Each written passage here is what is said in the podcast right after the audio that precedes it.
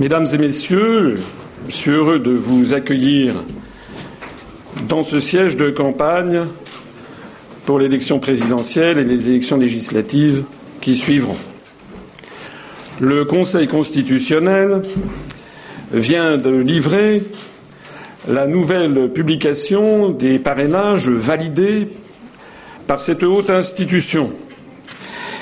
J'ai obtenu à ce jour 524 parrainages validés émanant de plus de 80 départements. Je suis donc en mesure d'annoncer officiellement que je suis candidat à la présidence de la République.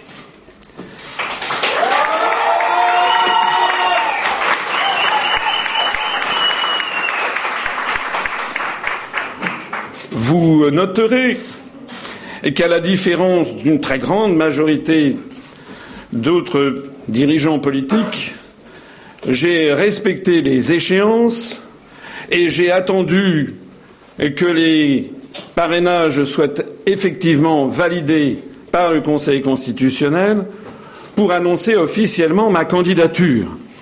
Je ne suis pas de ceux qui passent leur temps à manipuler l'opinion publique. J'ai toujours dit que ce serait difficile d'avoir ces parrainages. Nous les avons obtenus à la surprise peut-être d'un certain nombre d'observateurs, mais nous, ça ne nous surprend pas, tant notre mouvement politique suscite d'espoir et se hisse de plus en plus au sommet des partis politiques français.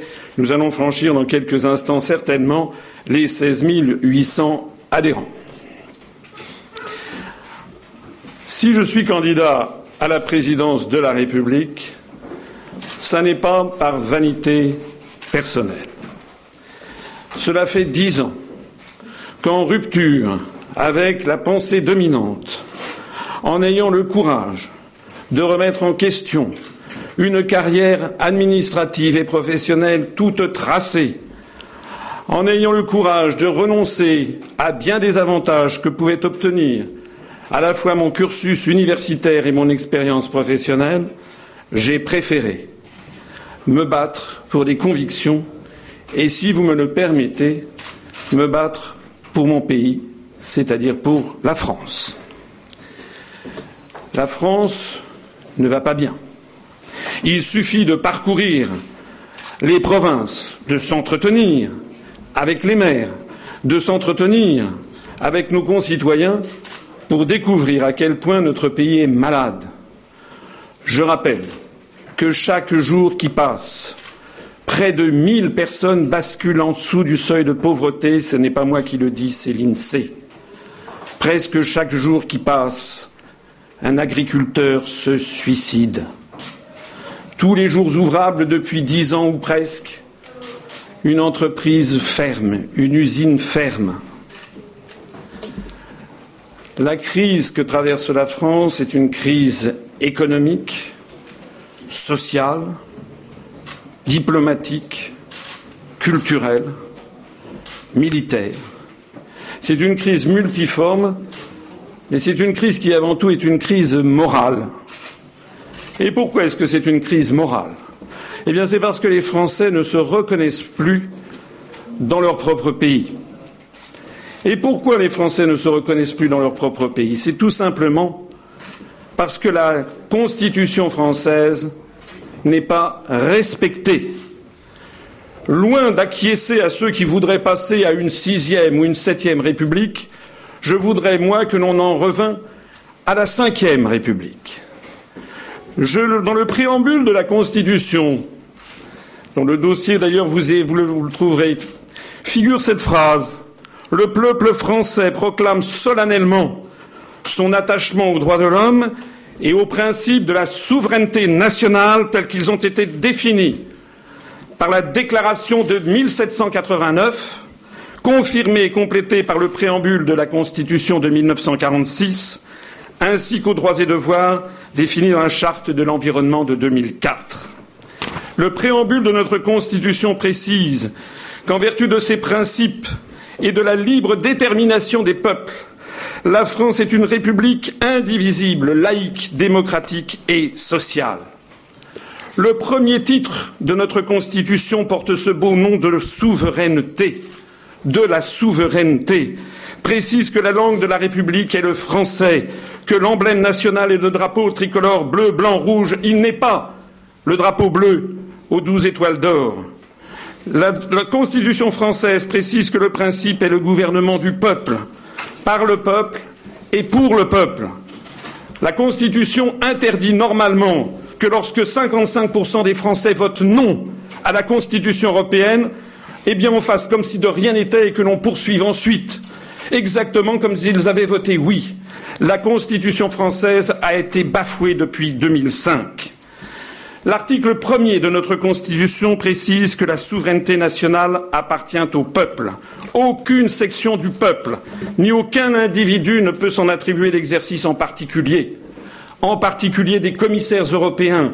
Une commission européenne peuplée de technocrates non élus et non citoyens français n'a pas le droit, selon notre Constitution, de s'attribuer notre souveraineté. L'article 4 de notre Constitution précise que les partis politiques doivent respecter les principes de la souveraineté nationale. Est-ce que les mots ont un sens ou est-ce qu'ils n'en ont plus? Je répète, les partis politiques français doivent respecter les principes de la souveraineté nationale. Enfin, l'article 4 précise que la loi garantit les expressions pluralistes des opinions et la participation équitable des partis à la vie démocratique de la nation. Est-il admissible qu'un qu parti politique comme celui que j'ai créé, qui a recueilli près de 1% des suffrages et 190 000 électeurs il y a un an et demi, qui est le parti en plus forte croissance de France, qui a dépassé les 16 700 adhérents, un parti politique dont le site internet upr.fr est le plus consulté de tous les partis politiques français, un parti politique qui, sur Internet, recueille 8 millions 600 000 vues sur la simple chaîne YouTube, est-il admissible que ce parti politique, depuis dix ans, il n'en ait jamais été question, ou pratiquement jamais, dans tous les grands médias du pays, ce qui scandalise évidemment un nombre croissant de nos compatriotes et ce qui scandalise aussi un certain nombre d'observateurs étrangers. Notre Constitution fixe également ce qu'est le président de la République. Mesdames et Messieurs, je vous invite à prendre toute la mesure de la gravité des instants que nous vivons. Il ne s'agit pas des élections législatives. Les élections législatives vont se tenir au mois de juin. Les élections législatives vont dégager une majorité à l'Assemblée nationale d'où émanera le gouvernement et le Premier ministre. Le rôle du Premier ministre et du gouvernement est fixé par les articles 20 et suivants de la Constitution. Le rôle et les pouvoirs du président de la République sont fixés par les articles 5 à 19 de la Constitution. Alors, je vous me permettrai avec vous de commenter l'article 5. Le président de la République veille au respect de la Constitution. C'est ce que je fais avec vous. Puisque je brigue le poste et les fonctions et l'honneur d'être président de la République française, j'applique déjà l'article 5. Je vais, au cours de cette campagne, rappeler que le rôle numéro un du président de la République est de veiller au respect de la Constitution. Article 5, phrase 2. Il assure par son arbitrage le fonctionnement régulier des pouvoirs publics ainsi que la continuité de l'État. Par son arbitrage. Rappelez-vous le discours de Charles de Gaulle du 16 juillet 1946 à Bayeux, qui avait posé les jalons et les bases de ce qu'allait être la constitution de la Ve République. Le chef de l'État doit se situer au-dessus des partis politiques. Il ne peut pas être un chef de clan, un chef de bande.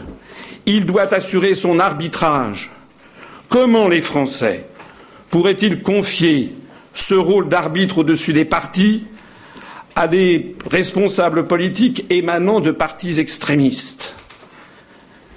Il faut avoir la hauteur de vue, la capacité de rassemblement pour exercer cette fonction.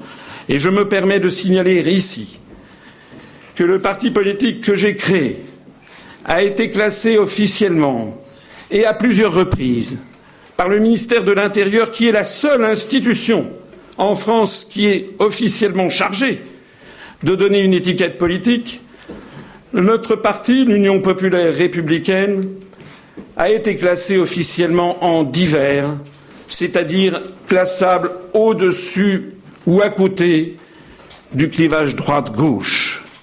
De fait, le programme que j'ai présenté et que je présenterai plus en détail mardi prochain, le programme que j'ai présenté depuis dix ans est un programme de large rassemblement national inspiré du Conseil national de la résistance. De fait, l'Union populaire républicaine est actuellement le seul parti politique français, et je mets au défi quiconque de me prouver le contraire, qui est capable de rassembler à lui des gens venus de tous les horizons, de toutes les catégories sociales, de toutes les opinions politiques ou religieuses, y compris des gens qui n'ont pas de religion, nous avons à l'Union populaire républicaine des électeurs venus de tous les anciens partis politiques, ainsi que de nombreux Français dégoûtés par la politique et qui avaient décidé de choisir l'abstention. Enfin, la dernière phrase de l'article 5 de notre Constitution précise que le président de la République est le garant de l'indépendance nationale, de l'intégrité du territoire et du respect des traités. Comme le disait Charles de Gaulle à Alain Perfit en 1965, avant la première élection au suffrage universel, il lui disait Le vrai sujet de l'élection présidentielle, c'est l'indépendance de la France. À côté de celui-là, tout le reste est secondaire. Parce que l'indépendance nationale, la souveraineté nationale, comme il est question dans la Déclaration des droits de l'homme et du citoyen de 1789, comme il en est question dans le préambule de la Constitution de 1946, comme il en est question dans le préambule de la Constitution actuelle de 1958, l'indépendance nationale, la souveraineté nationale sont les synonymes exacts de démocratie. Il ne peut pas y avoir de démocratie, c'est-à-dire démos, kratos, c'est mot grec qui veut dire kratos, le pouvoir démos du peuple, s'il n'y a pas la souveraineté du peuple, la souveraineté populaire, la souveraineté nationale. J'entends, au cours de cette campagne, relever le niveau de la campagne présidentielle qui actuellement a plongé dans l'abîme. Les débats actuellement en cours sont indignes de la gravité du moment. Ce sont des débats qui sont sordides, qui accaparent les Français d'un côté, et de l'autre côté, nous avons des responsables politiques qui présentent des programmes de Premier ministre. Que disent les autres candidats de l'indépendance nationale?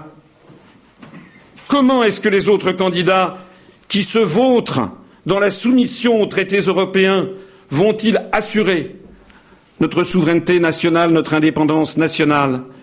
Qui, à part moi, parle de l'intégrité du territoire, c'est-à-dire de l'unité nationale, c'est-à-dire de ces réformes territoriales dont l'objectif tacite est de donner de plus en plus de pouvoir aux régions, de moins en moins à l'État-nation, pour parvenir à la dislocation des grands États-nations à horizon de dix ou quinze ans, comme d'ailleurs le processus est entamé aux Pays-Bas, excusez-moi, en Belgique, en Espagne, au Royaume-Uni et même en France, puisque le président de la collectivité de Corse, M. Jean-Guy Talamone, a indiqué qu'il verrait de son vivant une Corse indépendante dans le cadre de l'Union européenne. Comment peut-on être candidat à la présidence de la République et proposer de désobéir aux traités européens alors même que l'article 5 précise que le devoir numéro un du président de la République est d'être le garant du respect des traités. Ceux qui se permettent de promettre de désobéir aux traités européens, outre les problèmes considérables que cela poserait avec nos partenaires européens, se proposent tout simplement de piétiner la parole de la France au niveau international et aussi de piétiner la Constitution française, puisque l'article 5 fait obligation au président de la République de veiller justement au respect de la Constitution. Alors, puisqu'il est question d'indépendance nationale et de garant de l'indépendance nationale, et qu'aucun candidat par moi ne focalise la campagne sur cette question, puisque les autres candidats sautent déjà à l'étape suivante, c'est-à-dire à la campagne législative, présentent des programmes certes intéressants en matière économique, sociale, environnementale, la santé, l'éducation, mais ça, ce sont des programmes de gouvernement, dont d'ailleurs ils ne sont pas sûrs de pouvoir les appliquer, puisqu'encore faudrait-il qu'ils aient ensuite une majorité à l'Assemblée nationale en juin. Le plus grave dans toutes ces opérations, c'est que les autres candidats, en fait, proposent un programme de Premier ministre et ne proposent pas un programme de chef de l'État. Le plus grave, c'est qu'ils font des propositions et des projets qui méconnaissent tout simplement les contraintes européennes. Mesdames et messieurs, vous trouverez dans votre dossier un rapport daté du 18 mai 2016, rapport 330 comme 2016 de la Commission européenne, qui fixe ce que doivent être les grandes orientations de politique économique de la France pour les années 2016 et 2017. Nous allons beaucoup communiquer sur ce rapport qui a été pris en vertu de l'article 121 du traité sur le fonctionnement de l'Union européenne. Oui, il est vrai, je reconnais que j'ai une particularité, c'est que je connais mes dossiers et je sais de quoi je parle. Je ne suis pas là pour faire un spectacle de music hall ou pour lancer à la volée des slogans marketing. Je suis là pour rappeler ce que sont les règles de droit. Je suis là pour expliquer aux Français comment, s'ils ont la faiblesse de voter pour un candidat du système, comment ils seront contraints dans quelques semaines et quelques mois de constater caramba, encore raté, encore une fois, nous avons élu un chef de l'État qui se moque de nous. Vous trouverez dans ce rapport sur les grandes orientations de politique économique les contraintes que le gouvernement français devra appliquer si nous restons dans l'Union européenne. Vous découvrirez notamment qu'il est demandé à la France de poursuivre la politique de rigueur que nous poursuivons depuis vingt cinq ans avec les brillants résultats que vous voyez. Vous découvrirez qu'il est demandé à la France de continuer à tailler en pièces nos acquis sociaux, notamment de dévaloriser, voire de supprimer le SMIC. Vous découvrirez qu'il est demandé également de diminuer les prestations de chômage, voire même de les supprimer. Et vous découvrirez qu'il est question de d'avoir tout simplement des contrats à durée indéterminée qui seraient tellement amoindris que vous pourriez être chassé de votre employeur du jour au lendemain vous découvrirez qu'il est demandé à la France de tailler en pièces toutes les protections des professions réglementées. Je m'adresse ici notamment à toutes ces professions réglementées, les avocats, les notaires, les médecins, les chirurgiens, les pharmaciens, les artisans taxis, les, les, les experts comptables, les commissaires aux comptes, j'en passe, toutes ces professions sont en fait condamnées à une mise en concurrence frontale dans les années qui viennent à la demande de Bruxelles dans ce qu'il est convenu d'appeler maintenant l'ubérisation de la société française. J'en profite au passage pour rappeler que les lois prétendues El Khomri ou Macron ne sont en fait que l'application servile des demandes de ce rapport sur les grandes orientations de politique économique prises en vertu de l'article 121, qui est l'un des grands secrets que personne en France ne veut expliquer aux Français. Dans notre Constitution, l'article 14 fait du chef de l'État le chef de la diplomatie, puisque c'est auprès de lui que sont accrédités les ambassadeurs des puissances étrangères, et c'est lui qui accrédite les puissances étrangères. L'article 15 fait du président de la République le chef des armées. Quant à l'article 16, il confière éventuellement en cas de crise les pleins pouvoirs au président de la République. Vous êtes donc fondé, au moment de l'élection présidentielle, de vous interroger sur ce que veut le candidat à l'élection présidentielle en matière diplomatique, militaire. C'est ça qui est important. En fait, quel va être le rôle de la France dans le monde? Je connais bien entendu la propagande. Ça fait dix ans que j'entends des arguments de propagande, comme quoi on ne pourrait pas sortir de l'Union européenne puisque sinon la France serait isolée que ce serait une catastrophe économique et sociale sans précédent. Eh bien, moi, mon programme, vous le savez, consiste exactement à rétablir la souveraineté et l'indépendance nationale. Mon programme consiste à convier tous les Français à se rassembler dans un nouveau Conseil national de la résistance en mettant de côté tout ce qui les divise pour se rassembler sur notre plus grand dénominateur commun qui est la souveraineté et l'indépendance de la France, afin de rendre aux Français leur démocratie et leur droit inaliénable à choisir leur avenir collectif. C'est la raison pour laquelle la colonne vertébrale de mon programme consiste à proposer aux Français de sortir de l'Union européenne par l'article 50 du traité de l'Union européenne exactement ce que vont mettre en œuvre les Britanniques dans quelques semaines. Ce grand peuple britannique auquel je rends hommage.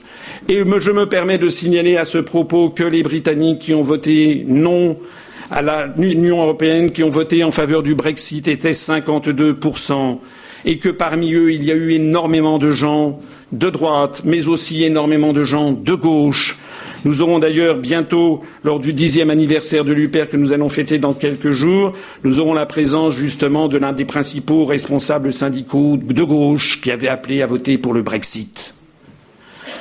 Madame Theresa May, le gouvernement britannique n'est pas un gouvernement d'extrême droite.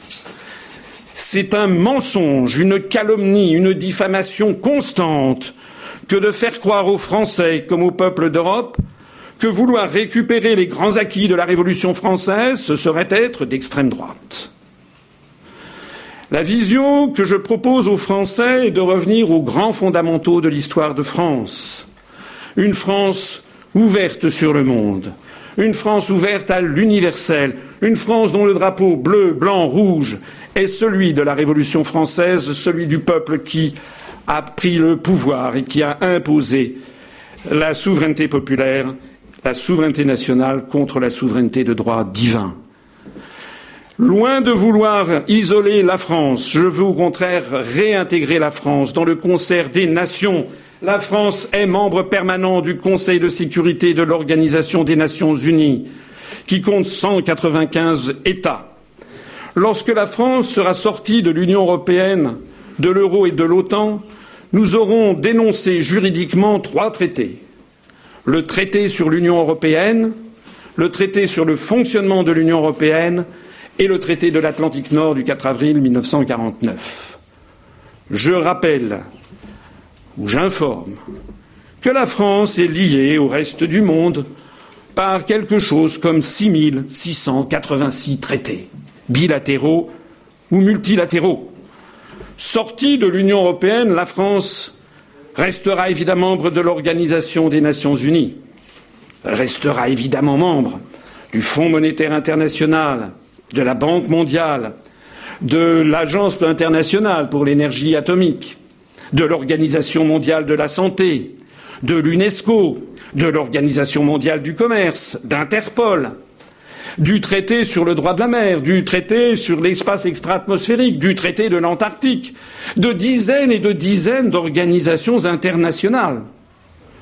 La France restera liée au reste du monde par de très nombreux traités bilatéraux. Je comptais qu'il y a à peu près quelque chose comme 343 traités bilatéraux qui lient la France à la seule République fédérale d'Allemagne, qui fixent nos relations amicales avec euh, la délimitation des frontières, avec euh, les échanges diplomatiques et consulaires, la coopération industrielle, les échanges d'étudiants, les prêts d'œuvres d'art, les mariages binationaux, les problèmes familiaux, etc., etc., etc. En bref, vouloir faire croire que faire sortir la France de l'Union européenne, de l'euro et de l'OTAN serait vouloir la faire entrer au Carmel ou vouloir la transformer en une Corée du Nord est tout simplement une ineptie. Il suffit d'ailleurs de regarder nos voisins suisses qui ne sont ni dans l'Union européenne, ni dans l'euro,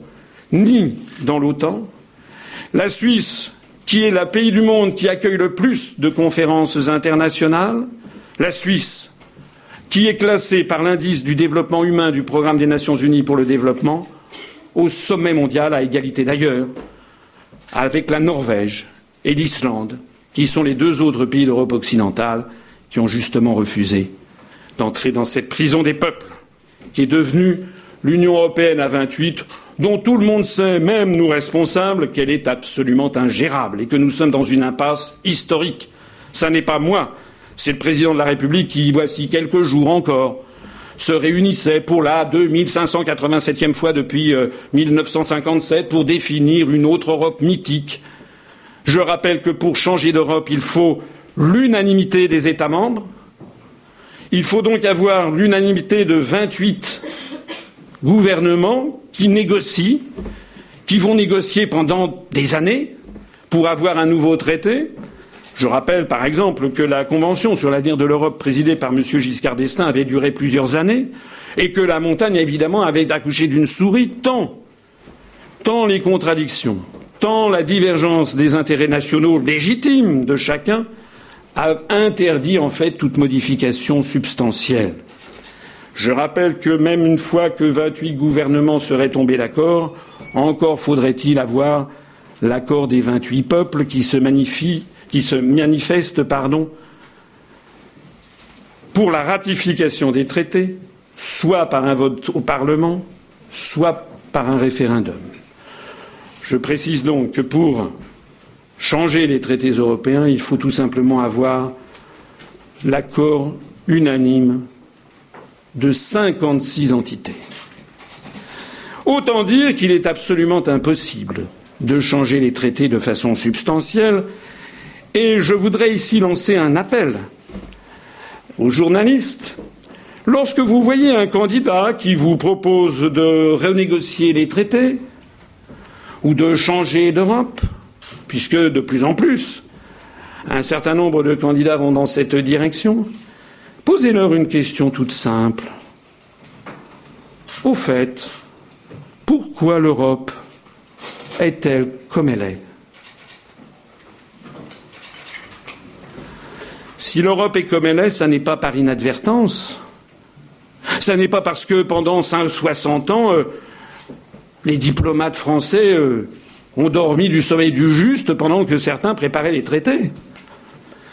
Si l'Europe est comme elle est, c'est parce qu'elle est la sédimentation depuis 60 ans d'accords innombrables, de crises de nerfs, de marathons nocturnes à Bruxelles, de crise de la dernière chance à Édimbourg, de nouveaux blocages européens à Berlin, et qui progressivement ont essayé d'échafauder un traité qui mécontente en fait tout le monde. Et ceux qui vous proposent de changer d'Europe vous proposent benoîtement de dire eh bien, tout ce qui s'est passé depuis 60 ans, nous allons le remettre par terre et nous allons imposer aux autres un traité qui va favoriser les intérêts de la France. C'est évidemment une plaisanterie, mais une plaisanterie saumâtre, puisque cela revient en fait à repousser encore et toujours le moment décisif où il faudra tirer les conclusions de cette aventure. Et je rappelle, comme je le disais tout à l'heure, que chaque jour qui passe, mille personnes en France basculent en dessous du seuil de pauvreté. Avant de conclure et avant de passer aux questions, je voudrais attirer votre attention sur le fait que nous devons maintenant choisir un chef de l'État et non pas un Premier ministre, ni une majorité. Ça, ça sera en juin. Pour les élections législatives, j'en profite d'ailleurs pour dire que l'Union populaire républicaine présentera des candidats dans les 577 circonscriptions. Et puisqu'il s'agit de choisir un chef de l'État, eh bien, vous me permettrez de tirer les enseignements de l'histoire de France, ainsi que les obligations fixées par notre Constitution, pour préciser ce que sont, à mon avis, les quinze caractéristiques essentielles que doit remplir un chef de l'État pour convenir au peuple français. Vous trouverez d'ailleurs dans votre dossier la liste de ces quinze caractéristiques selon moi. La première, c'est qu'il doit aimer la France et se fixer pour premier objectif d'en assurer la survie et le rayonnement. Quel est le projet pour la France au-delà des questions concernant l'embauche de quelques catégories supplémentaires de policiers ou de, de, médecins, tout en disant les mêmes qui vous disent ça, vous disent par ailleurs qu'ils vont supprimer 100 000, 150 000 emplois de fonctionnaires, ça, ce sont des sujets de nature gouvernementale, mais quel est le projet pour la France? Quelle est la vision qu'ils ont de la France à horizon de 20 ans, de 50 ans, de 100 ans? Quelle est la vision de la France qu'ils entendent livrer, transmettre à nos enfants, à nos petits-enfants, à nos arrière-petits-enfants? La deuxième caractéristique d'un bon chef d'État pour les Français, c'est qu'il doit préserver la liberté et l'indépendance de la France face à tous les empires. Je l'ai déjà dit, je le redis.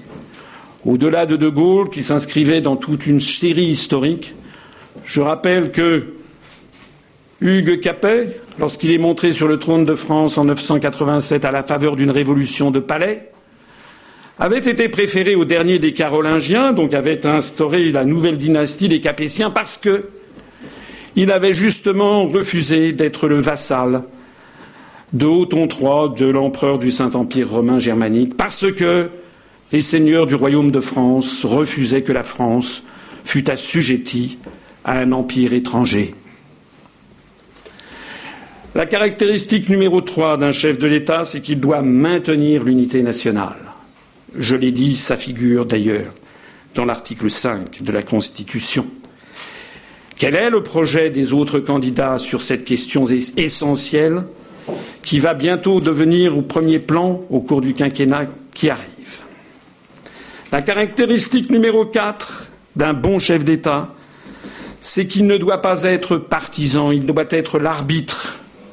Et quand je dis ça, ça n'est pas seulement la Constitution, je rappelle comment Henri IV est devenu l'un des rois de France les plus populaires parce que justement il a su transcender les problèmes religieux de son époque, les guerres de religion, et qu'il a su rassembler les Français et pacifier le pays. Un bon chef d'État en France doit rassembler tous les Français en dehors des clivages politiques, religieux ou ethniques, un bon chef d'État ne doit jamais, jamais semer la discorde entre les Français. Jamais la discorde en fonction de critères religieux ou de critères ethniques ou de critères sociaux. Son rôle numéro un est de rassembler le peuple français. Le point numéro cinq d'un bon chef d'État, c'est qu'il doit protéger le peuple contre les féodalités de son époque. Pourquoi Louis IX a-t-il été canonisé à la demande du peuple français? Parce que Louis IX rendait la justice sous son chêne. Qu'est-ce que ça veut dire? Ça veut dire tout simplement qu'au milieu du XIIIe siècle, il faisait venir, c'est son mémorialiste Joinville qui le raconte, il faisait venir un grand seigneur et puis un pauvre paysan et le cas échéant, il donnait raison aux paysans contre le grand seigneur, ce qui était une innovation incroyable au XIIIe siècle. Saint Louis a inauguré ce souhait des Français d'avoir une justice impartiale, une justice qui ne tienne pas compte de votre position sociale, une justice qui s'applique à tous avec des principes tout simplement d'égalité et de vérité. C'est le point numéro 6. Le chef de l'État doit veiller à assurer l'égalité et la justice sociale entre les Français. C'est le point numéro 7. Il doit garantir des services publics efficaces et puissants, puisque Louis IX n'avait pas fait que rendre la justice sous son chêne. Louis IX a également créé l'hôpital des 15-20 et les établissements de commun profit, c'était en 1260. C'était il y a 757 ans, c'est l'apparition des services publics à la française. Les Français ne sont pas des anglo-saxons. En France, nous considérons tous que pour les grands moments de la vie, la naissance, l'éducation, la justice, la maladie ou la mort, nous devons tous être égaux. Les Français ne veulent pas d'une médecine pour les riches et d'une médecine pour les pauvres. Les Français ne veulent pas d'une justice pour les riches et d'une justice pour les pauvres. En bref, les Français ne veulent pas du monde anglo-saxon, puisqu'aux États-Unis d'Amérique, il est normal qu'il y ait des différences sociales considérables, puisque finalement, eh bien, si les gens sont inégaux, c'est normal. C'est parce que c'est ainsi qu'ils ont été programmés par la Providence. C'est une honte vis-à-vis -vis de notre histoire que d'avoir des projets consistant à vouloir démanteler la sécurité sociale.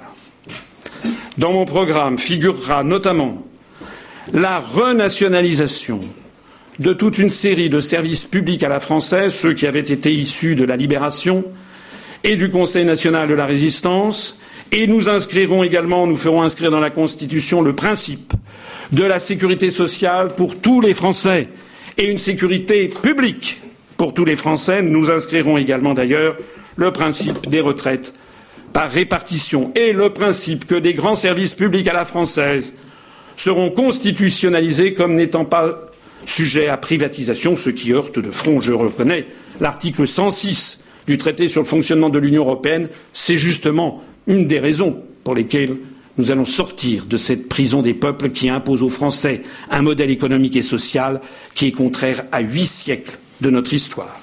Nous inscrirons donc et nous reprivatiserons EDF, GDF, La Poste, la SNCF, les grandes gestions de sociétés d'autoroutes, également les sociétés d'approvisionnement en eau. Nous déprivatiserons TF1, nous renationaliserons TF1, puisque TF1 avait été privatisé en échange d'un cahier des charges culturelles qui n'a jamais été appliqué. Et puis, euh, pour le reste, je renvoie au programme que je présenterai mardi prochain. Le point numéro 8 d'un bon chef d'État, c'est qu'il doit respecter le droit et d'abord la Constitution, c'est l'article 5 qui en fait l'obligation, je l'ai déjà rappelé. Le point numéro 9, c'est qu'il doit respecter la souveraineté du peuple auquel il demande de trancher en dernier ressort. C'est la raison pour laquelle, dans le programme que je présente, dans le programme présidentiel, j'ai prévu de proposer aux Français l'instauration du référendum d'initiative populaire, 500 000 Français pourront, en déposant leur signature dans une mairie, imposer une question qui s'imposera après validation par le Conseil constitutionnel qui vérifiera si la question en question, justement, est constitutionnelle, eh bien, nous aurons ainsi un système comme les votations suisses ou comme les référendums en Californie. Le point numéro 10 d'un bon chef d'État français, c'est qu'il doit avoir pour but d'assurer la paix entre les nations. Moi, je veux et je me battrai, si je suis élu président de la République, pour redonner à l'Organisation des Nations Unies tout le pouvoir qu'elle mérite. Je rappelle que la Charte des Nations Unies interdit l'ingérence dans les affaires intérieures des autres États. Je rappelle que la Charte des Nations Unies reconnaît à chaque peuple le droit inaliénable de choisir sa voie vers le développement. Je rappelle que les Nations Unies interdisent de se faire justice soi-même et que la charte prévoit des règlements des différends pacifiques par des tribunaux internationaux ou par la Cour internationale de justice. La France doit donc ainsi œuvrer au respect du droit international. La France doit se retirer de toutes ces coalitions guerrières qui nous ont entraînés dans le choc des civilisations et qui nous ont entraînés et qui ont entraîné le peuple français, qui n'a d'ailleurs jamais été sollicité pour avis, dans des guerres illégales et néocoloniales, notamment au Moyen-Orient. Le point numéro onze d'un grand chef d'État, c'est qu'il doit œuvrer pour la coopération internationale avec le monde entier sans distinction d'appartenance continentale, sans distinction de communauté ethnique ou religieuse. Je rappelle que François Ier, en 1526, pour desserrer l'étau du Saint-Empire romain germanique et de Charles Quint qui voulait déjà étouffer la France, je rappelle que, François Ier avait fait alliance avec Soliman le Magnifique, le grand Turc, au grand scandale, d'ailleurs, des autres pays alentours. Je rappelle que Charles de Gaulle, placé dans des conditions géopolitiques un peu comparables, bien sûr différentes, avait, pour assurer l'indépendance et la souveraineté de la France, fait un voyage mémorable en Amérique latine à l'été et à l'automne 1964. Je rappelle que Charles de Gaulle, en 1964, avait reconnu le premier la République populaire de Chine, puisque les États-Unis d'Amérique interdisaient en fait à leurs suzerains, à leurs vassaux, de reconnaître le régime de Mao. Je rappelle que Charles de Gaulle avait noué des relations avec l'Union soviétique et était allé entamer la politique de détente. Eh bien, c'est ce que je ferai lorsque je serai élu président de la République, nouer des relations d'amitié et de coopération avec le monde entier et en particulier avec les pays de la francophonie. C'est la raison pour laquelle le drapeau bleu, blanc, rouge ici présent est flanqué du drapeau de l'Organisation des Nations Unies, puisque nous inscrivons notre devoir dans le cadre de l'Organisation des Nations Unies, mais nous avons aussi des affinités avec tous les pays qui ont en commun la langue française. Nous allons donc renouer des relations beaucoup plus étroites avec les pays francophones, à commencer par les pays d'Afrique, les pays du Maghreb, Haïti, le Liban, la Syrie, également les pays de l'ancienne Indochine française, le Vietnam, le Cambodge, le Laos, parce que la France doit défendre avec ces pays la langue française. J'observe d'ailleurs avec consternation que ce sont souvent ces pays d'ailleurs qui défendent beaucoup plus la langue française que nous. J'en profite aussi pour dire au passage que contrairement à ce que l'on veut mettre dans la tête des Français, la langue française est en très forte croissance au niveau planétaire. Elle est actuellement la huitième ou neuvième langue la plus parlée au monde. Elle sera en 2060, d'après les statistiques de l'Organisation internationale de la francophonie, la troisième langue la plus parlée au monde. Il y avait 190 millions de francophones en l'an 2000. Il y en a 240 millions en 2015. Il y en aura peut-être 600 millions en 2060. Et pourquoi? Parce que ça sera une langue qui sera à 90% une langue africaine. Et parce que dans tous les pays d'Afrique ou du Maghreb francophone, de plus en plus de jeunes basculant sur Internet, eh apprennent le français parce que sur Internet, sur Google, sur Yahoo, sur Facebook, sur eBay, sur tous les grands moteurs de recherche, la langue française est déjà la troisième ou quatrième langue. Nos liens irrités de l'histoire, magnifiés par les échanges commerciaux, économiques, migratoires, par les liens de famille que nous avons avec les pays du Maghreb, avec les pays d'Afrique, eh bien, c'est un trésor pour le XXIe siècle sur lesquels la France doit reposer, non pas dans je ne sais quelle France-Afrique ou dans je ne sais quelle vision néocoloniale, mais dans une vision d'amitié et de coopération du XXIe siècle. Le point numéro 12, j'ai bientôt terminé, le point numéro 12 d'un bon chef d'État, c'est qu'il doit être désintéressé financièrement. J'ai passé 50 ans et je n'ai pas de Rolex. Je suis actuellement en disponibilité pour convenance personnelle. J'ai un cursus universitaire et professionnel qui, si j'avais été intéressé par l'argent, m'aurait amené à aller pantoufler dans des grands établissements financiers où je gagnerais des fortunes. Si j'ai fait ce que j'ai fait, c'est par la conviction que nous devons collectivement sauver notre pays du désastre. Le point numéro 13 d'un bon chef d'État, c'est qu'il doit avoir du courage. Il doit avoir du courage au point de savoir s'opposer, si nécessaire, au plus puissant du moment pour défendre les Français, à toutes les oligarchies financières ou industrielles qui veulent capter le pouvoir, notamment par des traités scandaleux comme le TAFTA, à toutes également tous les chefs d'État. Il s'agit d'entretenir des bonnes relations, mais il s'agit toujours de défendre l'intérêt national parce que tout simplement, si le chef d'État, si le président de la République française ne défend pas l'intérêt des Français, personne ne le fera à sa place. Le point numéro 14, c'est qu'un bon chef d'État doit posséder de l'expérience doit avoir de l'érudition. Il n'y a pas de bon chef d'État qui ne soit un expert de l'histoire de son propre pays. L'avez-vous remarqué? Un bon chef d'État doit avoir de l'envergure, doit avoir de la carrure. Pour ce qui me concerne, j'ai été pendant quatre années de ma vie dans des cabinets ministériels, après du ministre du Commerce extérieur, sous la cohabitation de 80, euh, de 1993 à 1995. Et puis ensuite, j'ai été notamment auprès du ministre des Affaires étrangères de 1995 à 1997. J'ai accompagné François Mitterrand en Corée et au Kazakhstan. En Corée, pour, il s'agissait notamment de vendre le TGV entre Séoul et Busan. Et quand je dis j'ai accompagné, je participais à une petite délégation de quelques personnes et j'avais participé à la rédaction des éléments en matière économique et commerciale. J'ai accompagné Édouard Balladur en Arabie Saoudite. J'ai accompagné Jacques Chirac au Japon, en Chine. Nous avons été reçus par le président Chiang Zemin à l'époque, à la cité interdite à Chiang Mai. J'ai accompagné Jacques Chirac en Thaïlande, en Malaisie, à Singapour, au Brésil, en Argentine, en Uruguay, au Paraguay, en Bolivie.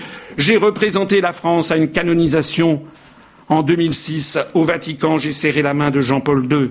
J'ai déjeuné avec Nelson Mandela. J'ai rencontré des quantités de chefs d'État ou de gouvernement. Pas moi, bien sûr. J'étais conseiller, mais un des conseillers parmi deux ou trois autres personnes. Posez-vous la question de savoir Parmi les candidats qui se présentent à vous, qui a autant d'expérience professionnelle? Qui, comme moi, est allé dans 85 pays du monde? Qui, comme moi, a vécu à l'étranger? Qui, comme moi, a passé un an et demi au Japon? Qui, comme moi, sait un peu parler le japonais? Quel, chef, quel candidat à la présidence de la République Parce que nous sommes au troisième millénaire, il faut quand même avoir un chef d'État qui connaisse les grandes civilisations du monde, qui sache que l'on ne parle pas avec des Saoudiens comme avec des Russes, que l'on ne parle pas avec des Japonais comme avec des Boliviens, que l'on ne négocie pas avec des Allemands comme avec des Thaïlandais. Il faut de l'expérience et de la carrure. Enfin, c'est le point numéro 15 et le dernier. Un bon chef d'État doit se comporter dignement. Il doit susciter le respect, non pas par euh, des lois ou des choses coercitives, il doit susciter spontanément le respect, parce que c'est quelqu'un qui fait preuve d'une certaine abnégation personnelle pour défendre son pays, il doit susciter le respect en France et dans le monde. Je terminerai ici cette déclaration de candidature en rappelant un magnifique proverbe chinois que j'aime bien et qui dit c'est lorsqu'un pays est en proie au chaos qu'apparaît un responsable intègre. Je vous remercie de votre attention.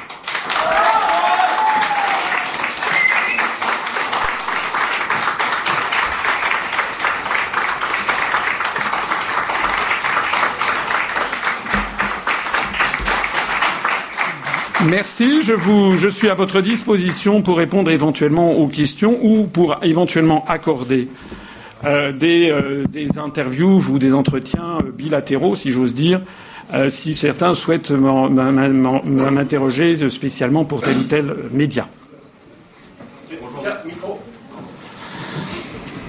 Bonjour Marc Debonny du Figaro. Vous avez évoqué tout à l'heure l'indépendance financière. Or, selon, pardon, selon vos propres comptes, votre parti est euh, juste en dessous des, 1% au niveau national. Euh, vous avez un très beau siège de campagne. Vous faites, euh, il y a beaucoup d'affiches. Comment est-ce que vous financez cette campagne? Alors, le siège de campagne ici présent, nous l'avons loué du 1er janvier au 30 juin. Sinon, nous avons un siège national de l'Union populaire républicaine qui se situe rue Erard dans le 12e arrondissement. Le siège rue Erard fait 50 mètres carrés avec un rez-de-chaussée et un sous-sol et nous le louons de mémoire quelque chose comme à peu près 820 euros hors taxes par mois. Ici, nous louons cet appartement qui n'est pas gigantesque et qui est situé près, nous l'avons retenu ici parce qu'il est situé près de ce que l'on appelle, paraît-il, le triangle d'or et donc nous espérons que ça fait venir plus facilement les journalistes. Ici, nous le louons à un tarif qui est évidemment beaucoup plus cher, euh, mais qui est assez, qui n'est pas, qui ruineux. Je crois que c'est de l'ordre de 7000 euros par mois. Je précise que ceci figurera dans les comptes de campagne, bien entendu, euh, de notre mouvement politique. S'agissant euh, des, affiches, nous avons fait tiré un lot de 200 000 affiches avec euh, un papier qui n'était pas très épais, et ça nous a coûté à peu près, de mémoire, quelque chose comme 14 000 à 15 000 euros. Euh, la différence entre nous et les autres partis politiques et les autres candidats, c'est que ce sont nos militants qui collent les affiches par eux-mêmes. Je me permets de préciser que sur la scène politique, euh, excusez-moi, en matière justement de collage d'affiches, on m'a dit, je ne sais pas si c'est vrai, mais je crois que c'est à peu près le, les tarifs, on m'a dit qu'il y a des partis, vous savez, des candidats qui n'ont pas de militants. Ils ont accès parfois de façon extraordinaire aux grands médias du pays, mais en matière de militants pour aller coller des affiches, ça, il n'y en a pas beaucoup. Alors ces candidats, eh bien, euh, eux, ils ont recours à des sociétés de collage d'affiches qui, paraît-il, prennent quelque chose comme un euro par affiche collée, à peu près. Ça veut donc dire que pour coller les 200 000 affiches, il nous aurait fallu dépenser 200 000 euros et nous ne les avions tout simplement pas. Et là donc, nous, nous les avons collés par nos militants. Un dernier point au sujet de nos financements. Les financements sont validés par un expert comptable, enfin sont tenus par un comptable ici, puis un expert comptable, sont ensuite transmis à deux cabinets d'expertise comptable différents, c'est la loi qui le prévoit, puis ensuite validés par la Commission nationale des comptes de campagne et des financements des partis politiques. Vous trouverez donc toutes les précisions là-dedans. Je me permets de préciser que nous avons zéro euro d'emprunt bancaire et que nous continuerons de cette sorte. Nous préférons être moins riches, mais indépendants. Les seules ressources dont nous disposons, puisque nous n'avons pas de financement public, puisque nous étions trop petits en 2012 pour nous présenter aux élections législatives, et vous savez que le financement public dépend du score obtenu aux législatives. Nous avons zéro euro d'argent public, nous avons zéro euro de financement bancaire. Tout l'argent est versé par nos adhérents et sympathisants dans la limite légale, bien entendu, de 7 500 euros par an. Nous avons d'ailleurs quelques donateurs, pas nombreux, ils se comptent sur les doigts de, même pas les doigts des deux mains, qui nous donnent jusqu'à 7 500 euros. Mais en gros, la grande majorité de nos donateurs versent 30 euros. C'est l'adhésion annuelle, 10 euros pour les chômeurs, les moins de 18 ans ou les étudiants ou les personnes en grande difficulté financière, mais aussi un certain nombre de donateurs plus généreux qui adhèrent avec des adhésions de soutien avec différentes formules à 45 euros pour un couple ou 70 euros pour un couple de soutien et puis 60 euros pour une adhésion individuelle. Et puis, bien entendu, rien n'empêche que nos adhérents et donateurs nous versent des dons. Je rappelle d'ailleurs que comme nos comptes sont validés et certifiés par la Commission nationale des comptes de campagne et des financements des partis politiques, eh bien, ils ont droit, pour les personnes assujetties à l'impôt sur le revenu, ils ont droit à la réduction fiscale de deux tiers des sommes versées. C'est-à-dire que si vous versez 300 euros à l'Union populaire républicaine, vous pouvez réduire votre impôt l'année suivante de 200 euros, votre impôt sur le revenu, si vous en acquittez. Je précise, est-il besoin de le préciser? Mais oui. Mais oui, je crois que, comme disait le maréchal Foch, cela va sans dire et encore mieux en le disant. Eh bien, je me permets de signaler qu'il n'y a pas à l'UPR de valise de billets. Et d'ailleurs, compte tenu du programme que je présente, vous comprendrez que je doute, et vous pouvez douter avec moi, que nous ayons des financements venus de l'Émirat du Qatar, par exemple. Bonjour, euh, Mounir Souci pour Public Sénat. Vous avez évoqué votre passage dans de nombreux cabinets ministériels, votre, euh, parcours aussi au sein de la haute administration. Est-ce qu'avec ce parcours, justement, vous pouvez vous considérer comme un candidat anti-système? Euh, je ne revendique pas ce, de toute façon, moi je suis, vous savez, je ne suis pas quelqu'un qui vole les sacs des vieilles dames. Donc moi je ne m'attribue pas tel ou tel aspect. Bon, il y a des gens, quand je vois que M. Macron publie un livre je dis publié, il a mis, son nom. Je n'imagine pas un instant qu'il a rédigé ce, document. Quand je vois que M. Macron sort un ouvrage qui s'appelle Révolution, bon, voilà. Donc les mots n'ont plus de sens. Je ne prétends pas être un candidat anti-système. Je n'ai pas d'ailleurs dit ça au cours de cette, de cette campagne. Je suis quelqu'un qui n'était pas fait pour faire ce qu'il fait maintenant. Je n'ai jamais envisagé quand j'étais petit, je ne rêvais pas de ça. Quand j'étais petit, quand j'étais adolescent, ou quand j'ai fait, euh, quand j'ai passé un an et demi au Japon, j'ai rêvé, je rêvais d'être un jour ambassadeur de France au Japon. J'aime énormément ce pays, j'aime énormément d'ailleurs les civilisations étrangères. Et moi, quand j'ai un moment de temps libre, je ne vais pas fréquenter euh, les endroits à la mode. Je ne suis pas un homme de réseau. Je suis quelqu'un qui, quand il est, je suis marié, j'ai deux enfants, j'ai une vie de famille heureuse et paisible. Et lorsque j'ai des moments de libre, eh bien, je vais de temps en temps dans des expositions. Il y en avait d'ailleurs une remarquable, mais pour les connaisseurs, qui s'est tenue à Paris il n'y a pas très longtemps, qui s'appelle L'Art de la paix, où l'on pouvait voir d'ailleurs les originaux du traité de Troyes de 1420, vous savez, où Charles VI avait déjà considéré que la France devait être bazardée et donnée à l'Angleterre. Ça, c'est moi. Ça, c'est quand j'ai un moment de libre, je rêve, je lis des ouvrages sur notamment les civilisations étrangères. Je connais bien, je me suis beaucoup intéressé notamment aux religions. J'ai lu, pas tout, mais les grandes sourates du Coran. J'ai lu les, passages les plus importants des Upanishads, les chapitres les plus importants de la Bhagavad Gita. J'ai lu les analectes de Confucius. Je me suis intéressé euh, euh, aux, différents écrits du, bouddhisme. Et puis, bien entendu, les évangiles. Et puis, beaucoup de choses. Moi, j'étais fait plutôt pour être un globe-trotteur. Je suis allé dans 85 pays du monde.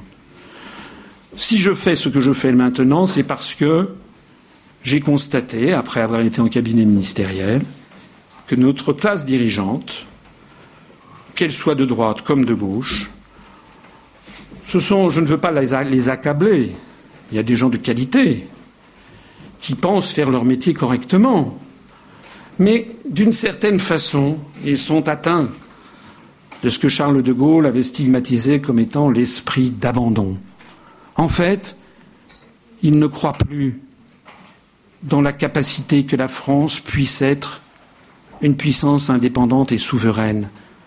Or, comme j'aime bien mon histoire de France, je sais que ça arrive régulièrement que dans l'histoire de France, les classes dirigeantes fassent l'impasse sur leur propre pays, et comme je le sais aussi dans notre histoire, jamais le peuple français n'a laissé tomber la France. C'est pour cela que je me suis mobilisé, que j'ai fait contre vents et marées, à la surprise générale, à la désapprobation générale de mon entourage professionnel notamment, On m'a considéré, alors que j'étais, paraît-il, un brillant inspecteur des finances, on a compris, on a considéré que je, déraisonnais. Et j'ai fait ce que j'ai fait parce que je pense, et je suis un homme de devoir, je pense qu'il fallait le faire. Voilà, tout simplement. Je ne suis pas en système, anti-système. En fait, je me bats pour mon pays, parce que notre pays, je pèse mes mots, est en train d'être détruit. Excusez-moi, Myriam Bex, sur la sortie de l'Europe, en quoi vous distinguez-vous de Marine Le Pen?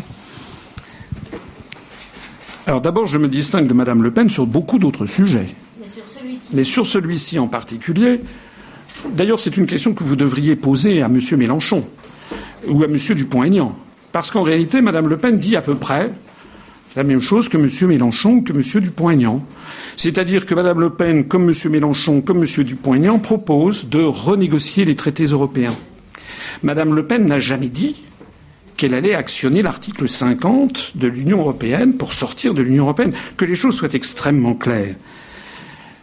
Si je suis élu président de la République, le jour où je prendrai mes fonctions, je ne vais pas commencer à renégocier des traités pour avoir, d'ailleurs toute renégociation prendrait des années, et comme je l'ai dit tout à l'heure, déboucherait tout simplement sur rien. On aurait donc perdu deux, trois ou quatre années. Rappelez-vous, on nous a déjà fait le coup un nombre de fois innombrable. Rappelez-vous que M. Lionel Jospin avait axé la campagne du Parti socialiste en 1997 en disant je vais renégocier les critères de Maastricht. Une fois que le Parti socialiste avait avait obtenu la majorité, que M. Jospin avait en effet été nommé Premier ministre, Monsieur Jospin, bras dessus, bras dessous avec Jacques Chirac, était allé se rencontrer avec le chancelier d'Allemagne, avec Gerhard Schröder, qui avait dit, euh, en substance, nein. Tout le monde savait qu'il dirait non. Et Monsieur Jospin et Monsieur euh, Chirac étaient revenus, bras dessus, bras dessous, et Monsieur Jospin était passé à la télévision française en disant voilà, on est allé voir les Allemands et malheureusement, le chancelier d'Allemagne a dit qu'il ne voulait pas renégocier les critères de Maastricht. Point barre. Et on est passé à autre chose. Rappelez-vous que M. Hollande a fait la même chose en 2012 quand même. M. Hollande avait dit qu'il renégocierait le TSCG.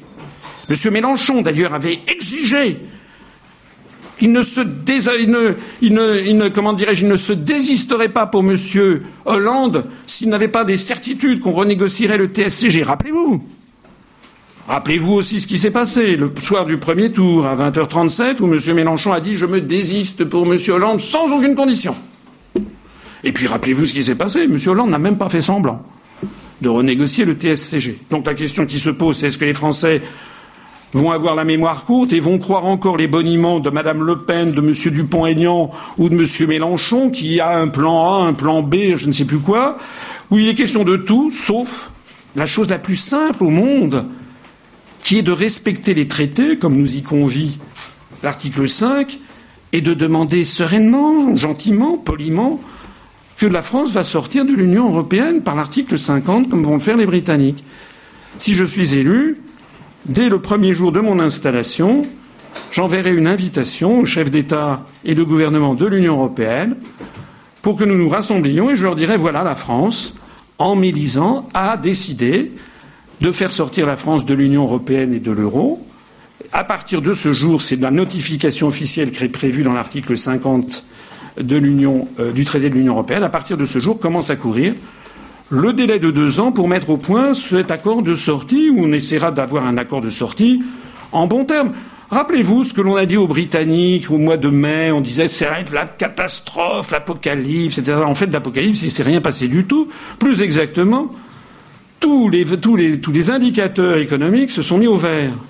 La livre sterling a perdu 10%, du coup les exportations ont flambé, du coup l'emploi a redémarré, du coup les investisseurs internationaux se sont précipités. On nous avait expliqué que les investisseurs internationaux fuiraient le Royaume-Uni. C'est le contraire qui est vrai. Google, Boeing, Yahoo, Nissan qui va faire une nouvelle ligne de, fabrication de la cache-gare. La, production industrielle est en très forte croissance, la plus forte croissance depuis plus de trois ans au Royaume-Uni. Et puis on a constaté également que beaucoup de pays du monde, la Chine, la Corée, le Brésil, l'Australie, l'Inde, proposaient au Royaume-Uni, dans la perspective du Brexit, de nouer avec ce pays des accords de traité de commerce. En d'autres termes, le Royaume-Uni Eh bien, c'est très bien. Ben, merci pour lui. Ça va très bien pour lui. Je, je vous rassure. Il y a d'ailleurs le gouverneur de la Bank of England, il y a quelques semaines, c'était à la mi-janvier, a dit que ben, toutes les prévisions apocalyptiques s'étaient erronées, qui avaient été faites. Le Fonds monétaire international, Madame Lagarde avait dit si jamais les Britanniques votent pour le Brexit dans les jours qui vont, ça va être une catastrophe sur les marchés financiers. Il n'y a pas eu du tout la moindre catastrophe. Le Fonds monétaire international, au contraire, a dû réévaluer à la hausse le taux de croissance euh, le taux de croissance du Royaume-Uni. Le seul pays d'ailleurs pour lequel le FMI et l'OCDE ont dû réévaluer à la hausse le taux de croissance, toute honte but. Et en bref, euh, eh bien maintenant, même M. Barnier, qui euh, a été chargé, qui est député européen, qui a été chargé de conduire les négociations avec l'Union européenne, même M. Barnier a dit que, eh tout ceci allait se passer en bonne intelligence. Parce que je vais vous dire un secret. Une fois que la France sera sortie de l'Union européenne et de l'euro, elle restera frontalière de l'Allemagne, de l'Italie, de l'Espagne. Et donc nous n'avons aucune raison de nous fâcher avec ces pays. En revanche, quand je vois des gens comme M. Mélenchon qui passent son temps à accuser les autorités allemandes de tous les péchés, que c'est à cause de Mme Merkel et des dirigeants allemands que rien ne marcherait, et en fait, M. Mélenchon, je le dis comme je le pense, utilise des accents nationalistes qui sont dangereux. Moi, je ne veux pas que l'Allemagne dicte ce que les Français doivent faire, mais je ne veux pas non plus que la France dicte aux Allemands ce qu'ils doivent faire. En fait, M. Mélenchon voudrait une Europe à la française, et en fait, il voudrait que la France fasse avec l'Europe ce qu'il reproche à Mme Merkel de faire avec l'Europe. Voilà. Madame? Est-ce que ça a été difficile? Est-ce que c'est difficile d'obtenir euh, les 500 parrainages quand on ne vient pas des plus grands partis? Ça serait, ça, serait, ça, serait, ça, serait, ça serait faux de dire que c'est facile. C'est difficile. En 2012, nous avions vaguement cherché les parrainages. Je dis vaguement parce que je n'étais pas convaincu moi-même et que c'était plutôt les personnes qui m'entouraient qui avaient dit il faut y aller. Mais moi-même, je n'étais pas allé rencontrer de maire, alors que cette fois-ci, j'ai rencontré personnellement 108 maires, et d'ailleurs je n'ai pas eu de parrainage des 108 maires, je le regrette, mais j'ai dû en avoir personnellement une promesse de parrainage peut-être d'une vingtaine. En fait, pourquoi est-ce qu'en 2012 nous avons eu 17 parrainages et que là nous avons réussi à avoir nos parrainages? Pour des, pour des raisons, plusieurs raisons. La première raison, c'est que la, en 2012, nous étions un petit mouvement politique. Nous avions 600 adhérents. C'était un groupuscule. Nous ne nous étions présentés encore à aucune élection. À l'époque également, en 2012, le programme qui consistait à dire il faut que les Français sereinement, en adultes, sortent de l'Union européenne, mais pas du tout par xénophobie, racisme, volonté de se couper du reste du monde. Non, tout simplement pour récupérer notre démocratie, pour regarder, est-ce que l'Islande, la Norvège, la Suisse, est-ce que ce sont des pays qui sont racistes, xénophobes, qui se, qui se coupent du reste du monde? Non. Mais dire cela en 2012, eh bien, je peux vous dire que c'était quand même difficile. Voilà. C'était même impossible énormément de maires du haussaient les épaules, disaient mais non, de toute façon on ne peut pas sortir de l'Union européenne, de toute façon ça serait la catastrophe, de toute façon les Américains ne laisseront pas faire, etc., etc. Donc un, nous étions très petits, nous avions donc très peu de militants, et deux, les idées étaient, euh, excusez-moi de le dire, mais en avance sur leur temps. Et puis nous ne nous étions présentés à aucune élection. En 2017, les choses sont complètement différentes. Nous n'avons pas 600 adhérents, nous en avons bientôt 17 000. Nous sommes, je l'ai déjà dit, le quatrième ou cinquième parti politique français en nombre d'adhérents. J'ai d'ailleurs demandé, et je reformule cette demande, qu'il y ait une institution, une espèce de commission euh, indépendante fixe, mise au point par les pouvoirs publics pour aller regarder les fichiers des adhérents et euh, dans, les, dans, les, différents partis politiques pour donner la liste et le nombre à peu près exact du nombre d'adhérents. Hein. Alors nous avons 16 700 et quelques adhérents au moment où je vous parle, bientôt 17 000, et donc des centaines de militants et de démarcheurs qui sont allés euh, sur place. Par ailleurs, les idées que je défends euh, sont devenues maintenant euh, beaucoup plus, non seulement acceptable, mais beaucoup de maires et beaucoup de Français veulent que le débat ait lieu.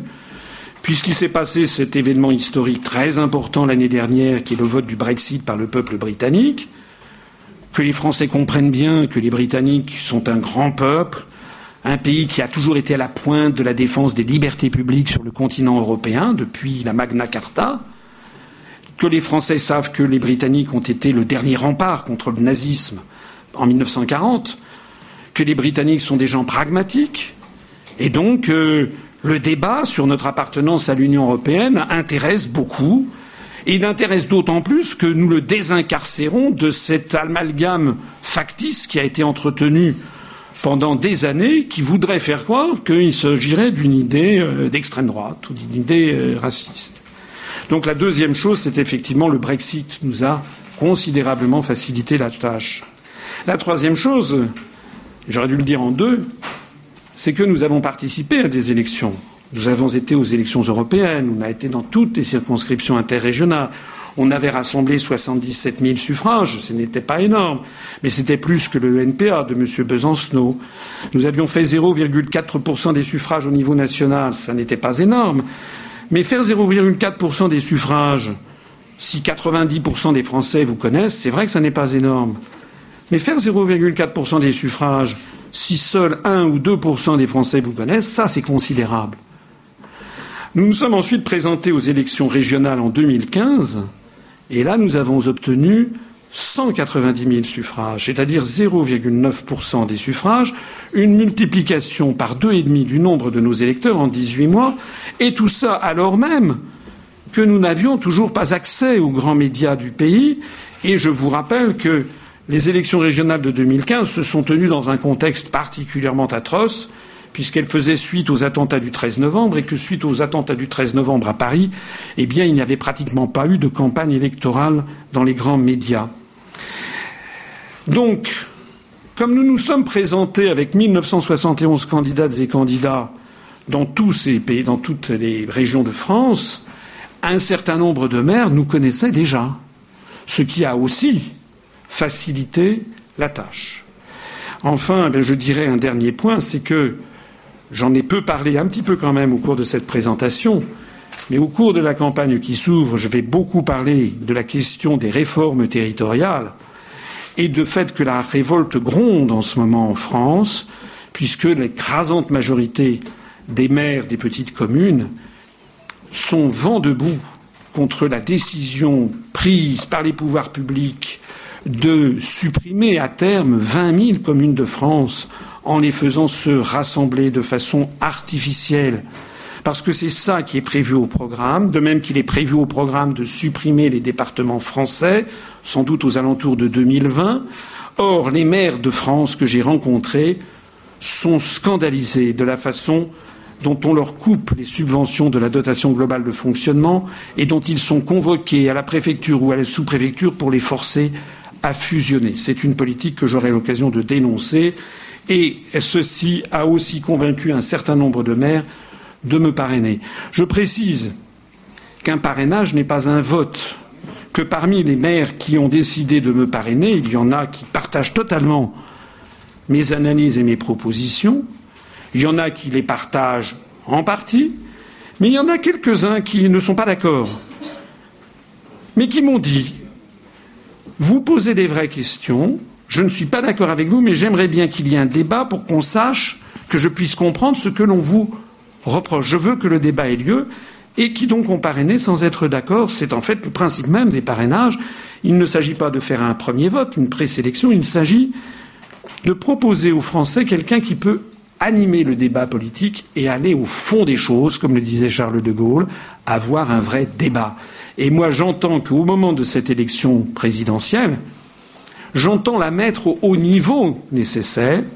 Je ne veux pas que passer cette campagne électorale indigne, qui d'ailleurs écœure les Français, où il est question de l'âge de Madame Macron, de la robe de Julie Gaillet, ou de je ne sais pas quel emploi de tel ou tel parent, de je ne sais quel candidat. Ça, ça n'est pas digne de la gravité du moment. Monsieur Asselineau, Valentine Letes pour France Inter. Dans votre programme de 2012, il y a un chapitre entier sur la liberté de la presse, dont un point assurer une diversité politique représentative des différents courants d'opinion parmi les journalistes présentateurs d'émissions d'information. Ça veut dire quoi, monsieur Asselineau? Eh bien, ça veut dire qu'actuellement, on a parmi les journalistes dans les grands médias d'information le sentiment que tout le monde pense la même chose. On l'avait vu, par exemple, au moment du référendum sur la Constitution européenne, tous les commentateurs étaient pour. Et ça, ça n'est pas normal. Il n'est pas normal qu'au moment d'un référendum sur la Constitution européenne, tous les commentateurs, sur toutes les radios, étaient pour. Et ça se voit parce qu'il n'y a pas seulement que les responsables politiques qui s'expriment, il y a aussi les commentaires, il y a le, nuage d'informations euh, qui est tout autour. Il n'est pas normal que ce soit de cette façon. Et beaucoup de Français, croyez-moi, ont le sentiment que quand ils écoutent les grandes chaînes de télévision, par exemple, ou de radio, il n'est pas normal que les Français aient le sentiment que l'ensemble des commentateurs, des journalistes, penchent dans le même sens. Voilà. C'est ce que je pense. Et les commentateurs sont pas forcément des journalistes, déjà. Comment? Pardonnez-moi, mais les commentateurs ne sont pas forcément. C'est vrai, vous avez raison. Mais alors, justement, pour l'exemple, pour les.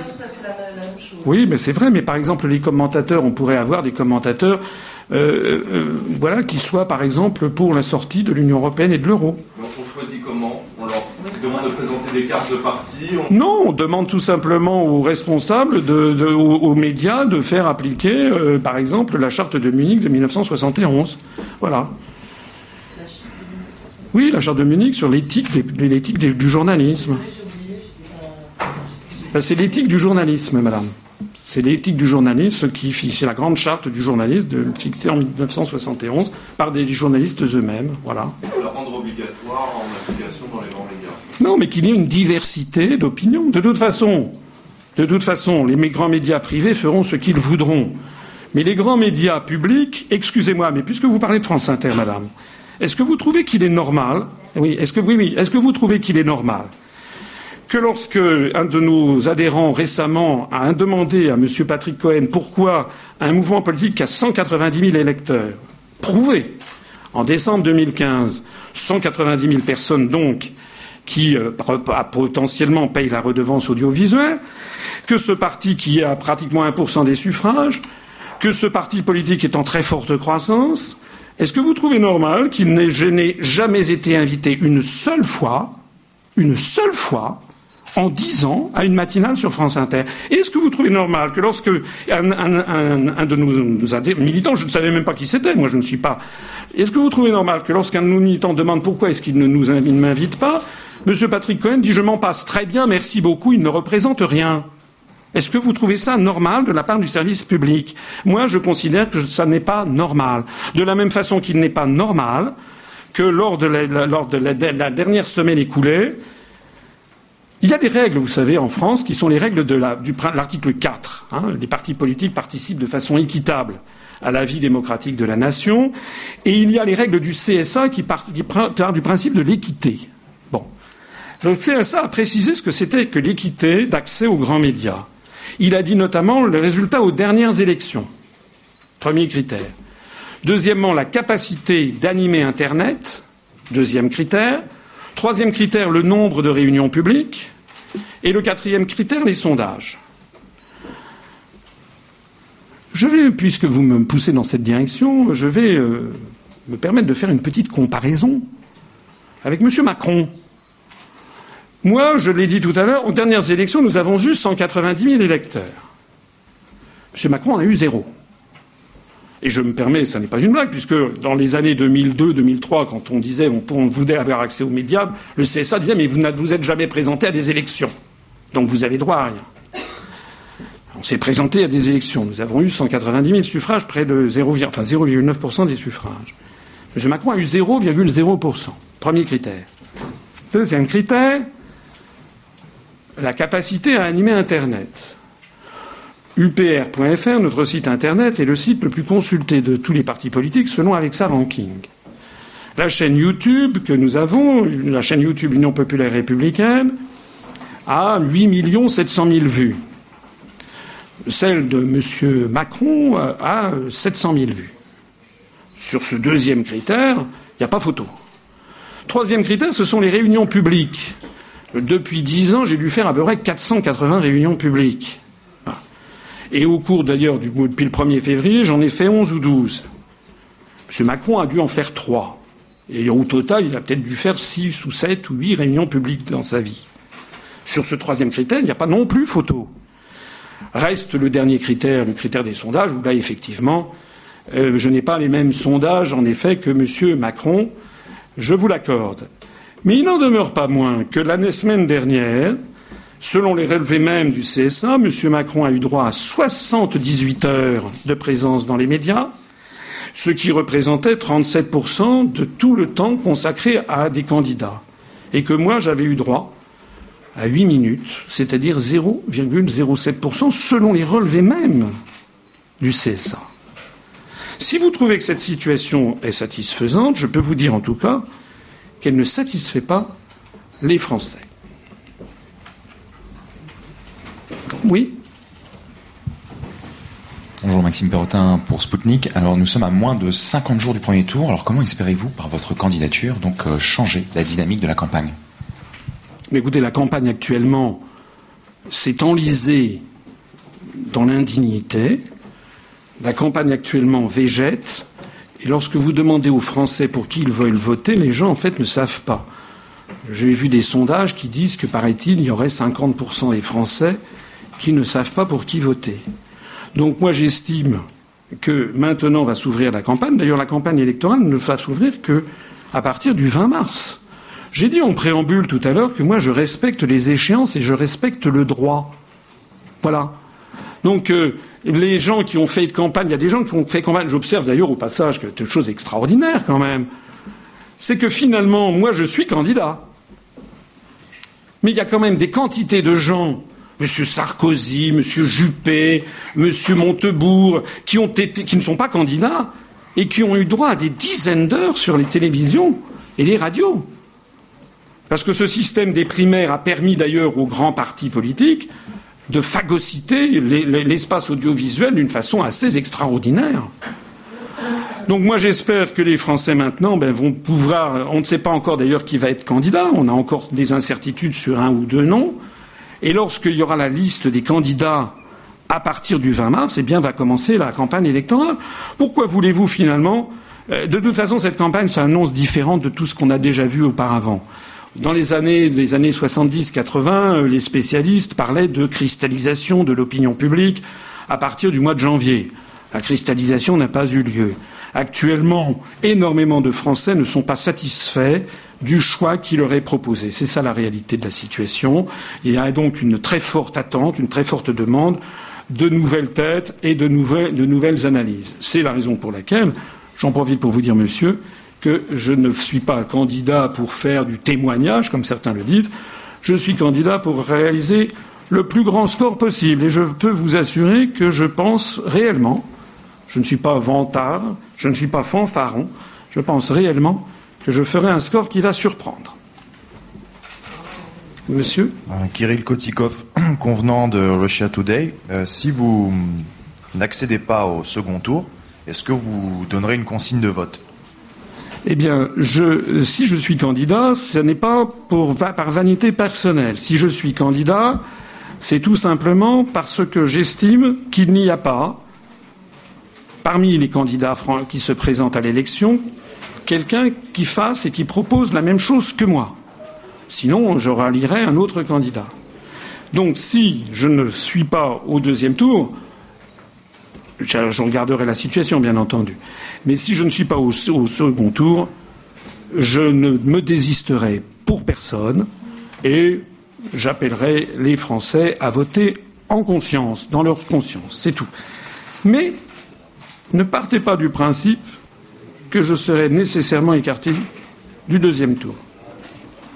Oui. Bonjour, Charlie Vandekerkov pour BFM TV. Euh, à propos des élus qui vous ont parrainé, est-ce que vous connaissez leur couleur politique Est-ce qu'ils sont plutôt de droite, de gauche, euh, sans étiquette? En, règle générale, la grande, très généralement, de ce que je crois savoir, c'est très essentiellement des, des maires sans étiquette. Pour une raison simple, c'est que malheureusement, les maires qui ont des étiquettes comme les députés, les sénateurs, les conseillers régionaux, les conseillers départementaux, eh bien, ils euh, ils appartiennent à un parti politique. Or, vous savez que les grands partis, les grands appareils politiques demandent aux gens qui sont encartés chez eux de ne parrainer aucun autre candidat que celui du parti. Ce qui, d'ailleurs, en soi, est une anomalie, pour ne pas dire plus, démocratique, puisque cela revient à un détournement de procédure. Je rappelle que l'élection présidentielle telle que l'avait conçue Charles de Gaulle revenait justement à permettre au peuple français de choisir un candidat qui serait arrivé en dehors des grands partis politiques traditionnels. Il l'avait dit, il avait dit l'élection présidentielle permet de court-circuiter les partis. C'était la position de De Gaulle. Il en parlait en connaissance lui-même, puisqu'il n'était justement pas l'émanation de grands partis politiques. Or, les grands partis politiques, depuis l'époque gaulienne, ont progressivement refagocité l'élection présidentielle au suffrage universel en faisant passer de 100 à 500 le nombre de parrainages, ensuite en rendant public une partie des parrainages, 500 parrainages, puis maintenant avec la loi Urvoas en rendant public tous les parrainages et en temps réel, si l'on peut dire, de telle sorte que, évidemment, énormément de maires sans étiquette ou avec des étiquettes. Alors les maires avec étiquette ne veulent plus apparaître pour ne pas désobéir aux appareils politiques auxquels ils relèvent. Pareil pour les, pour les députés, les sénateurs, les conseillers régionaux et départementaux. Et beaucoup de députés sans étiquette sont placés en porte-à-faux parce qu'ils disent oui, mais vous comprenez, avec mon conseil municipal, etc.. Donc, en gros, à quelques exceptions près, nous avons pour la grande majorité des maires sans, sans étiquette. On a quelques exceptions, euh, mais ce que je peux vous dire en termes de sensibilité, de ce que je crois savoir, il y a un peu de tout. Me semble-t-il, il y a c'est essentiellement des maires ruraux que nous avons, que nous avons parmi nos parrains. Pour rebondir sur cette question, une, euh, un point technique. Euh, votre première vague de parrainage, il y en avait 60, ensuite 0 et ensuite 320 en l'espace d'une semaine. Comment est-ce que vous expliquez euh, cette variation particulière? Est-ce que vous avez reçu l'aide d'autres formations politiques pour vous présenter? Alors, je n'ai reçu, non seulement je n'ai reçu l'aide d'aucune formation, mais j'ai plutôt reçu des embûches. Deuxièmement, le problème que vous évoquez est un problème qui n'a aucun rapport ni avec l'UPR ni avec euh, d'autres partis politiques. C'est un problème totalement inhérent au Conseil constitutionnel, qui nous a valu d'ailleurs, qui m'a valu d'ailleurs d'essayer. J'ai appelé M. Fabius, mais qui son secrétariat m'a mis en contact avec M. Laurent Vallée, le secrétaire général du Conseil constitutionnel, pour protester contre cette affaire. Nous avions obtenu. En fait, tout vient du problème que il y a en fait, le Conseil constitutionnel devrait publier quatre nombres. Il devrait publier par candidat le nombre de parrainages reçus. Et à l'intérieur de ce nombre de parrainages reçus, il devrait le ventiler en trois. Le nombre de parrainages validés, après vérification, le nombre de parrainages non encore instruits, et le nombre de parrainages invalidés, de telle sorte que les lignes 2, 3 et 4 donneraient comme total la ligne 1, si vous me suivez. Or, le Conseil constitutionnel, au lieu de publier le nombre de parrainages reçus, ou au lieu de publier les quatre critères, publie seulement le nombre de parrainages validés. C'est-à-dire que lorsqu'il y a eu zéro, nous avions en fait, en cours d'instruction, je ne sais pas, M. Vallée ne me l'a pas dit, mais il y avait plusieurs centaines de parrainages qui avaient été mis de côté. Donc je me suis manifesté auprès de M. Vallée pour lui faire part de ce que nous sous-estimions qu'il s'agissait d'une anomalie profonde, puisqu'évidemment, si on avait, en publiant zéro et en faisant croire qu'il s'agissait qu'on n'en avait plus, alors qu'en fait on en avait plein, mais qui étaient en cours de traitement, évidemment, ça risquait de casser une dynamique et ça risquait de dissuader des maires suivant ça de se dire ben, je, vais, je le parrainer, parce que vous savez que ce sont les maires qui envoient les parrainages. Et c'est la raison pour laquelle nous avons protesté. D'ailleurs, nous n'avons pas été les seuls à protester. Je crois savoir, enfin, il me l'a dit, qu'un certain beaucoup de gens qui avaient parrainé Alain Juppé, puisque rappelez-vous, dans le contexte de la semaine dernière, il y avait des gens qui souhaitaient que M. Juppé soit candidat. Donc, il y a eu un certain nombre de maires qui avaient envoyé leur parrainage deux, trois jours avant pour M. Juppé. Ils avaient constaté que M. Juppé était crédité de un seul parrainage, alors qu'en fait, il en avait, un peu comme moi, 200 qui étaient en, qui étaient en cours. C'est la raison pour laquelle, d'ailleurs, M. Juppé a grimpé de 200 et quelques, et moi, comme cette semaine-là, j'avais été compté pour zéro et qu'entre-temps, il y en a qui sont arrivés, ça a fait cet effet de seuil et qui est un peu, un peu saugrenu, dans lequel nous ne sommes absolument pour rien et n'y voyez pas du tout un coup de main de je ne sais quel parti politique. Euh, n'y croyez pas un instant. Je crois que d'ailleurs, je ne sais même pas d'ailleurs quel serait, quel parti politique aurait pu faire ça. J'ai une autre question sur vos militants. Euh, Ils sont très mobilisés sur Internet. Et la semaine dernière, il y a un graphique de l'AFP qui a circulé sur les réseaux sociaux sur lequel avait été ajouté votre visage euh, pour euh, dire que voilà, l'AFP, à la base, ne vous avait pas intégré. Est-ce que vous n'avez pas peur que ce genre d'initiative vous discrédite? Ouais, je, je- je suis d'accord avec vous. Personnellement, je n'aurais pas, je n'aurais pas fait ça. Ça n'est pas, ça n'est pas très très bien. Cela étant, bon, ça n'est pas non plus un drame, une catastrophe nationale que d'avoir fait ça. Je suis d'accord que c'est pas, c'est pas génial, mais vous savez, je ne suis pas responsable de, tout ce qui se passe. Parce qu'il y a une façon très simple hein, de discréditer un mouvement politique. Alors ça, vous pouvez aller dans tous les partis politiques, et puis vous allez voir, vous allez interviewer 200, 300 militants, et puis vous allez ah celui qui va dire une connerie, et puis ah vous voyez c'est ça. Bon, ça c'est un truc qui est connu et qui est classique. Là en, en l'espèce, effectivement, je regrette de ça que ça ait lieu comme ça, mais bon, si vous voulez, voilà. Ça n'est ni la première fois ni la dernière fois qu'il y aura de ce genre de trucs qui circuleront sur Internet, hein. et pas seulement. euh, quand on voit ce qui vient ailleurs, euh, je considère moi que euh, les gens qui peuvent, qui vont par exemple, d'ailleurs je vous suggère, si vous voulez vous faire une opinion sur nos sympathisants, nos militants, vraiment je vous suggère d'aller faire un petit tour sur la page Facebook de l'UPR. Vous regardez les posts, vous regardez ce qu'écrivent les gens, et puis après vous allez sur les pages Facebook des autres candidats. Puis vous verrez l'état d'esprit général. Bien sûr qu'il y a des gens de temps en temps qui dérapent, qui disent des, des, des, bons. Mais vous verrez quand même que globalement, le niveau de responsabilité, le niveau de conviction, le niveau de conscience euh, et le niveau d'ailleurs de valeurs républicaines est très très très élevé chez nous, alors que vous avez d'autres pages Facebook, allez les vérifier, vous verrez que ça ne vole pas en général très très haut. Écoutez, si toutes les questions euh, sont désormais là, je me permets de vous remercier d'avoir de cette patience et de m'avoir écouté. Je crois qu'il y a peut-être un petit, un petit verre qui va être servi, non? C'est ça? Donc peut-être de l'autre côté, vous avez un petit, verre, un petit buffet qui vous, est, qui vous est servi. Et je suis à la disposition éventuellement de celles et de ceux d'entre vous qui souhaiteraient avoir un, un entretien bilatéral. D'accord.